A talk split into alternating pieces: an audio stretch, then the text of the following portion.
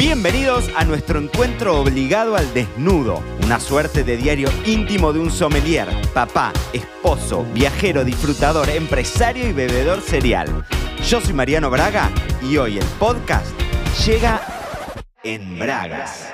Viernes 14 de octubre, muy bienvenidos a todos esos bebedores cereales del otro lado. Un nuevo episodio de Me lo dijo Braga, el podcast al desnudo en Bragas, nuestros viernes de reflexión, nuestros viernes en los que tocamos temas que no necesariamente tienen que ver con el vino. Y hoy quiero, eh, va a ser un episodio especial, quizás vamos a hacer un episodio un poco más cortito porque el, fin de semana em, todos los que estamos relacionados con el mundo del vino en la Argentina sufrimos una noticia, la diga sufrimos no por, por elegida al azar la palabra, sino porque fue una noticia triste para todos los gastronómicos, todas las personas relacionadas con el mundo del vino y la gastronomía en Argentina, porque falleció la queridísima Elizabeth Checa. Em, este podcast he escuchado en toda Hispanoamérica y Checa era una personalidad que era muy reconocida. Bueno, ha tenido sus programas en el Gourmet, en el canal El Gourmet, entonces eso le ha dado también una visibilidad a nivel latinoamericano espectacular y de hecho vi muchos, em, muchos reconocimientos y muchos hermosos recuerdos de la checa de gente que, estaba en Perú, que estaba en México, que estaba en Panamá, que estaba en Costa Rica, que estaba en distintos países eh, de, habla hispana que también se nutrían de sus experiencias, de sus anécdotas. Em, y ella venía ya con un, con un tema de salud, la habían operado en marzo. La realidad es que, como les digo, se va, o sea, se fue una de las pioneras y yo no sabía bien si escribir porque son temas que, ah, con los que yo no me siento del todo cómodo, ¿no? No sé por qué, pero no me siento muy cómodo con el tema de, hablar bien de una persona que ya no está. Eh, ni hablar bien y menos hablar mal, ni hablar. Pero digo eso como decir, bueno, de, reconocer a la persona una vez que ya no está. De hecho, nosotros hemos tenido en, otro podcast que yo tenía, pero que lo pueden escuchar acá en Spotify, en Apple Podcast, en todos los medios, que se llamaba Mucho Ruido, Muchas Nueces, que era un ciclo de entrevistas que hacíamos con mi amiga Cecilia López Gregorio. Eh, hicimos una entrevista que está filmada también, porque se puede ver el video en, YouTube. Eh, lo pueden ver también en, la cuenta mía de, Instagram. Y fue una charla con la checa de 40 minutos que fue una cosa eh, desopilante, ¿no? Porque la checa tenía eso, era una personalidad, una personalidad eh, muy culta, eh, son, eh, son, esas personas, vuelvo a lo mismo, ¿no? que hablaban de vinos, de gastronomía, de placeres, de viajes, cuando nadie hablaba. En la Argentina eran muy pocos. Era ella, estaba el gato Dumas, eh, eran los inicios de Cuisine Vance, estaba el gran Miguel Brasco, estaba Alejandro Maglione, y yo dije, estaba Alicia Delgado también, que yo con Alicia no tuve mucha relación y ahora Alicia ya está retirada del periodismo gastronómico, pero digamos que con el fallecimiento de Checa se fue el último bastión de ese, de ese periodismo eh, que hablaba de lo que nadie hablaba cuando, cuando eran tiempos difíciles. La Checa siempre cuenta la anécdota de cuando empezó a escribir eh, para, mm, para medios en donde tenía sus columnas de gastronomía y lo hacía con un seudónimo masculino, justamente porque eran tiempos en los que tampoco la mujer tenía un espacio ¿no? en, el periodismo, no se la respetaba o no, o quizás su palabra no, tomaba el valor que en ese entonces tomaba la palabra de un hombre. Eh, y tenía el apellido del abuelo y el nombre, el segundo nombre del padre, me parece. esa era la, la, anécdota que la pueden ver en mucho ruido muchas veces porque fue un episodio espectacular.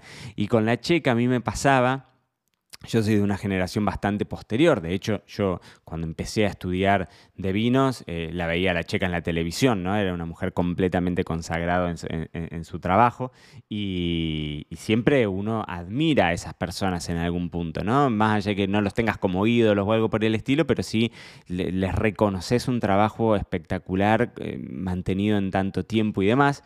Y después la vida, cuando uno empezó, yo empecé a trabajar con el tema de los vinos y te empezás a relacionar con gente del mundo de los vinos y vas a viajes y compartís almuerzos y cenas y experiencias en bodegas y todo esto, bueno, la checa terminó teniendo una cercanía conmigo grande, la verdad es que grande. Nunca fuimos amigos, ni mucho menos, pero sí en el último tiempo tuvo palabras eh, muy, muy, muy, muy afectuosas. Teníamos muchas conversaciones por WhatsApp desde que ella había tenido la, operación y, ella se sentía re bien y en el último tiempo, em, el último tiempo la industria le dio un, reconocimiento que ya lo sabía. o sea, me, lo ha dicho, pero lo ha dicho también en las redes y demás, ¿no? Eh, desde tener eh, Aldo Graciani, que es un sommelier argentino que tiene una cadena de vinerías y armó una una, la cava subterránea, creo que es, porque no fui nunca en la cava esa, eh, tiene el nombre de la checa y hace unos meses salió en tapa de La Nación Revista, que La Nación es el diario junto con Clarín, La Nación y Clarín son los dos diarios más importantes de Argentina y salió como un reconocimiento, ¿no? Y ella se sentía no se sentía querida, o sea, es querida realmente, son esas personas que realmente la industria las la valoraba muchísimo porque era divertidísimo, era un personaje espectacular. Yo el otro día recordaba una vez que nos fuimos de viaje, no me acuerdo em, qué fue lo que compartimos y el viaje era con Checa. Hice varios viajes con ella. Me acuerdo uno alojados en el Sheraton de Mendoza, éramos los únicos dos que estábamos y el Sheraton de Mendoza tiene en la parte de arriba, en el, en el piso superior, como si fuese un lugar de desayuno VIP, ¿no? Y entonces a nosotros nos habían dado ese desayuno VIP. Y estábamos solo con la checa y teníamos mucha diferencia de edad. La checa, que no lo escuche la checa, porque si yo le llego a decir que me hacía acordar a mi abuela, me, mataría. La checa era una mina completamente, una señora, una, con respeto, con respeto y con mucho cariño lo estoy diciendo. Eh, sumamente vivaz y activa, ¿no? Hasta el último momento estuvo trabajando, o sea, eh, y mm, y, compartíamos desayunos de charlas como de, sí, de, abuela y nieto. Y en, otro viaje que hicimos, que estábamos, que tengo la, mente saliendo del Hyatt, del Park Hyatt de Mendoza, el que estuvo alguna vez en Mendoza, es el, hotel este tan tradicional que en algún momento fue el Plaza, que está en, pleno centro de Mendoza, enfrente a la, a la plaza principal. Y caminando de la mano, ella me había enlazado los brazos, como hacía mi abuela Dora cuando nos íbamos al supermercado, el Supercop. eh, y, y, la checa tenía esas cosas que era una mujer muy... Mm, se mataba de risa cuando, cuando la reconocían en la calle. Y entonces eh, ella decía, soy la misma de la televisión, ¿no? A veces en esos viajes en Mendoza, en donde uno paraba, no sé, a, comer o en una estación de servicio, ¿no? Y bajabas al baño y la veían a la checa y la gente le pedía sacarse fotos porque, bueno, tenía una trascendencia eh, histórica para, la gastronomía de Argentina. Y un poco se solapa esto a, a mis experiencias con otros gurús de la gastronomía en su momento, como fue Miguel Brasco, que, fue un... Yo tuve muy poco contacto con Miguel porque falleció hace varios años, pero sí mm, tengo muy vivida una, visita que hice a la casa de él, que le fuimos a hacer una entrevista para una de las últimas notas de etapa del Club del Vino y que me regaló uno de los libros de él en los que me hizo un dibujo, porque era, era, un dibujante espectacular. Y era gente tan culta, ¿no? Porque vivían cosas en épocas, de hecho, bueno, con la checa pasó lo mismo, ¿no? Muchos años viviendo, ella vivió en Argelia, si no me equivoco, vivió en Perú, tenía un, amor por la gastronomía peruana tremenda, eh, y estoy casi seguro que vivió en Francia también. De hecho, uno de sus hijos está viviendo acá en España.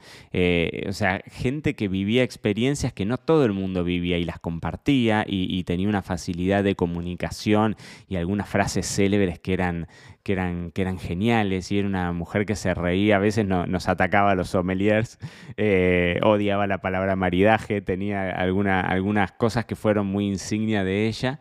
Eh, y que marcó una historia, y que marcó una historia para la gastronomía latinoamericana, para la crítica gastronómica, para el disfrute, porque nunca fue una técnica, ¿no? ella siempre lo decía eso cuando editaba, por ejemplo, ella tenía una, guía de vinos que hacía todos los años con, distintos sommeliers con, los que trabajaba también, y, ella siempre decía, no ponemos puntajes, no ponemos números, acá hacemos descripciones de lo que nos gusta, y entonces siempre ponía mucho eh, eh, en valor el disfrute por sobre todo. Y uno de los últimos mensajes que me escribió, que me mandó un mensaje privado en Instagram, hará como no sé, tres semanas, no más que eso, hace muy poco.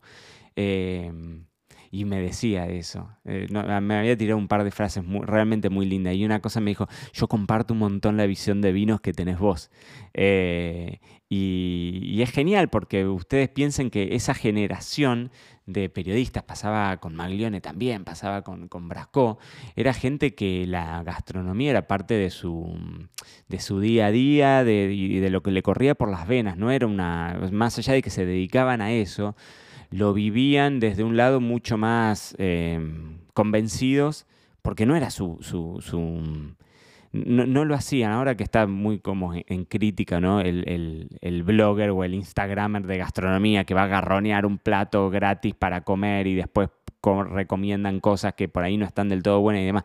Acá había un poco más de snobismo, es decir, eh, todo esto, todos estos eh, gurús em, eran parte de una élite, ¿no? Eran, eran parte de una élite porque vuelvo a decir lo mismo, eran privilegiados en algún sentido de que hablaban de cosas que, que, hablaban pocos, eran pioneros, tuvieron que abrir caminos, muchos de los que vinimos detrás. Eh, nos, digamos, nos formamos leyendo sus comentarios, leyendo sus artículos, viéndolos cómo, cómo se movían y la checa siempre estuvo muy actualizada también. Tenía sus productores, que siempre hablaba de sus productores y haciendo catas en Zoom hasta hará un mes.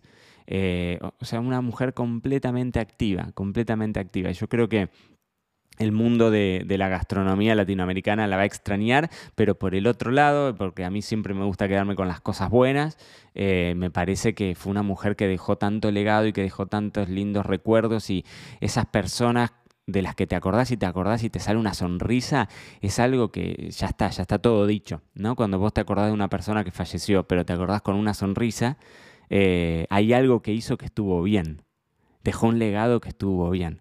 Así que yo creo que, esa fue la checa, la querida Elizabeth Checa. Em, el fin de semana podemos aprovechar y brindar por ella. Esto fue todo por hoy. No te olvides suscribirte para no perderte nada y que sigamos construyendo juntos la mayor comunidad de bebedores cereales de habla hispana. Acá te espero en un próximo episodio.